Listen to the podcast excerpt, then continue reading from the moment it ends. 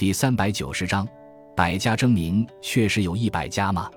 百家争鸣源自东汉班固著《汉书·艺文志》，凡诸子百八十九家，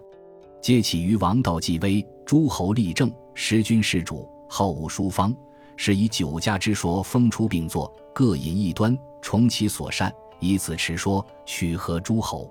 春秋战国之际，正是中国社会激烈动荡的大变革时期。周朝宗室衰微，无力驾驭诸侯，诸侯之间相互攻伐，天下纷争四起。同时，社会上新的阶层出现，造成社会局面空前复杂。代表各阶级、各阶层、各派政治力量的具有不同主张的学者和思想家，都企图按照本集团的利益与要求和本人的思想见解，对人生、对社会乃至对宇宙万物做出自成体系的解释和主张。加之当时尚未进入后来的封建大一统时期，统治者并不能够对社会思想进行强力的钳制和约束，人们在思想与言说方面具有极大的自由，虽有众多思想家发扬己意，任意挥洒，纵谈天下，广收门徒，著书立说，互相辩难，争雄逞强之时，蔚为大观，即后世所谓的百家争鸣。《